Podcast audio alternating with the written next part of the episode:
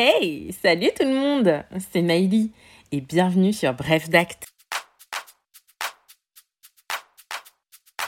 Bon, bah les vacances pour moi, c'est fini.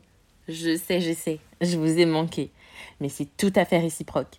Cette semaine, en plus de vous partager via les réseaux sociaux mon retour à l'étude, nous allons aborder un thème que j'affectionne pas mal, qui est tout aussi vaste que technique, le droit des sociétés.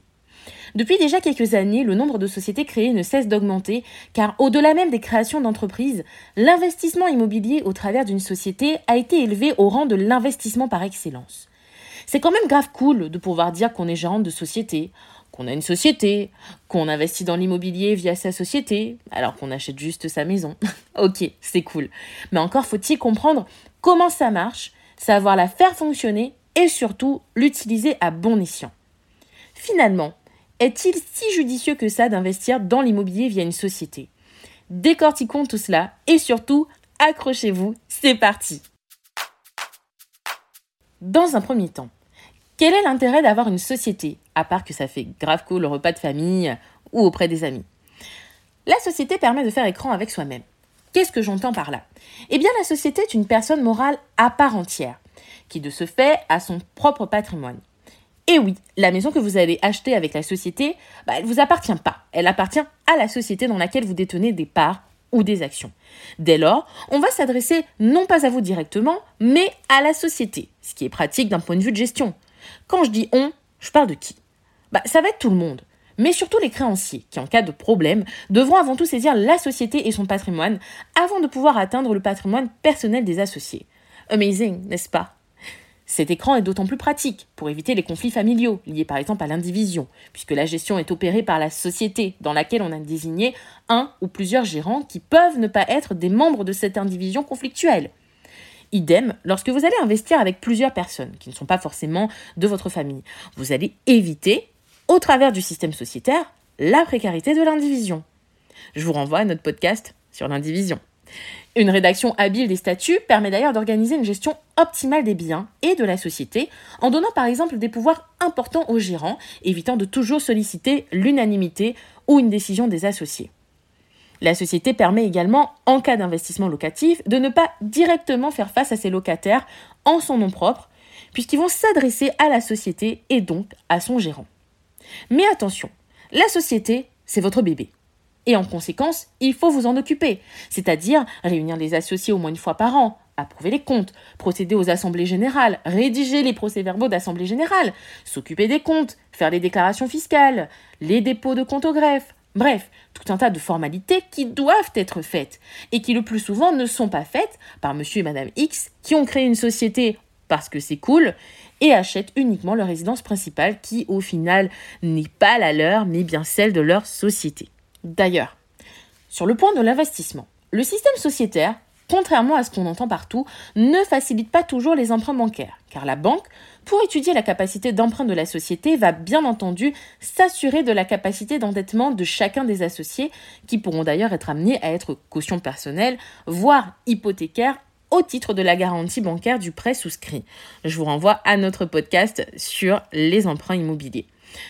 Le recours à la société financièrement est intéressant, car le plus souvent on crée la société à plusieurs, et donc on agrandit sa capacité d'emprunt, et c'est là qu'elle est intéressante la société. Donc comme un investissement en son nom propre, seul un bon projet, une capacité d'endettement et des garanties suffisantes permettent à la banque de s'engager avec vous. Projet qui, si on se met du côté de l'aspect investissement, nous amène sur le plan de la transmission. On entend souvent que c'est bien plus facile de transmettre beaucoup de biens avec une société qu'en son nom propre.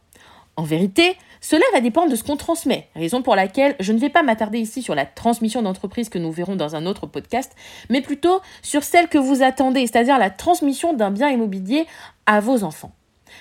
C'est vrai qu'il est plus aisé de donner des parts sociales que des bouts d'immeubles, créant alors une indivision si vous avez plusieurs enfants que les droits de donation ou de succession à payer au fisc sont amoindris, car seule la valeur nette des parts est prise en compte. Adieu passif Donation dont le coût est amoindri, si les parts sont données en nue propriété, ou encore donation en nue propriété qui permet de conserver la gestion de la société avec de bons statuts, mais aussi les revenus qu'elle génère. Bah oui, vous pouvez donner à vos enfants et vouloir garder un petit contrôle sur votre bébé. Toujours plus intéressant, la décote fiscale sur la valeur des parts dans certains cas, ou encore le différé du paiement des droits de succession en cas de démembrement de propriété. Là aussi, c'est très intéressant, je vous l'accorde. Mais attention, sur un petit patrimoine, avec une gestion anticipée de sa succession, il est tout à fait possible de transmettre ses biens à ses enfants ou petits-enfants en faisant des donations régulières tout en s'alignant sur les différents abattements qui existent, tels que l'abattement de 100 000 euros par parent et par enfant tous les 15 ans. D'où l'idée là encore de ne pas attendre d'être dans la tombe si on a le souhait d'aider et de transmettre à ses enfants. Pensez à anticiper. Dès lors, l'intérêt de la société doit alors fortement être étudié avant d'admettre que la société facilite la transmission dans tous les cas. Enfin, fiscalement, il existe deux régimes, l'impôt sur le revenu et l'impôt sur les sociétés. À l'impôt sur le revenu, la société sera fiscalement transparente, c'est-à-dire que ses associés seront personnellement imposés sur les résultats et en cas de vente, ils seront imposés sur la plus-value immobilière. À l'impôt sur les sociétés, certes, l'imposition est contrôlée puisque les associés ne seront imposés que sur ce qu'ils distribuent, le taux d'imposition est réduit. Il est possible de procéder à des amortissements. Mais attention, ce que vous allez apporter dans la société, vos apports, bah, ils seront taxés fiscalement comme une vente. Ça coûte plus cher. Il n'y a aucun abattement pour la plus-value, qui n'est plus une plus-value immobilière des particuliers, mais une plus-value professionnelle. Et, par exemple, un associé qui aura personnellement emprunté pour réaliser son apport, bah, il ne pourra pas déduire les intérêts d'emprunt. Donc là encore, fiscalement, il va falloir étudier votre cas et opter pour la fiscalité qui correspondra le mieux à vos objectifs, mais aussi à la gestion de votre société. Recourir à une société pour investir n'est pas évident et pas toujours judicieux. C'est la raison pour laquelle j'ai sans doute perdu une bonne partie d'entre vous tout au long de ce podcast. Il faut en effet garder à l'esprit que la société est une personne à part entière. Il faut s'en occuper, la gérer, ce qui demande du temps, mais aussi la nécessité de s'informer préalablement, mais aussi tout au long de la vie de la société. Nous voyons au quotidien beaucoup de personnes qui achètent via leur société leur résidence principale et qui ne s'occupent pas de la gestion de la société de manière régulière.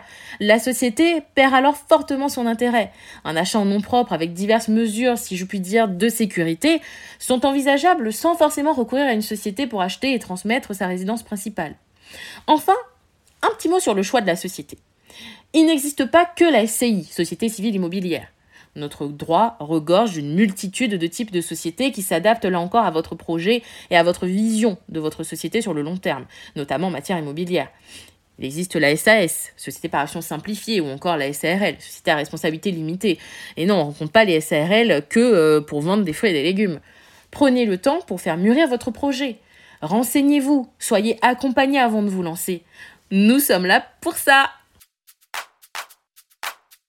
J'espère que ce podcast relativement technique vous a plu et que je ne vous ai pas trop perdu.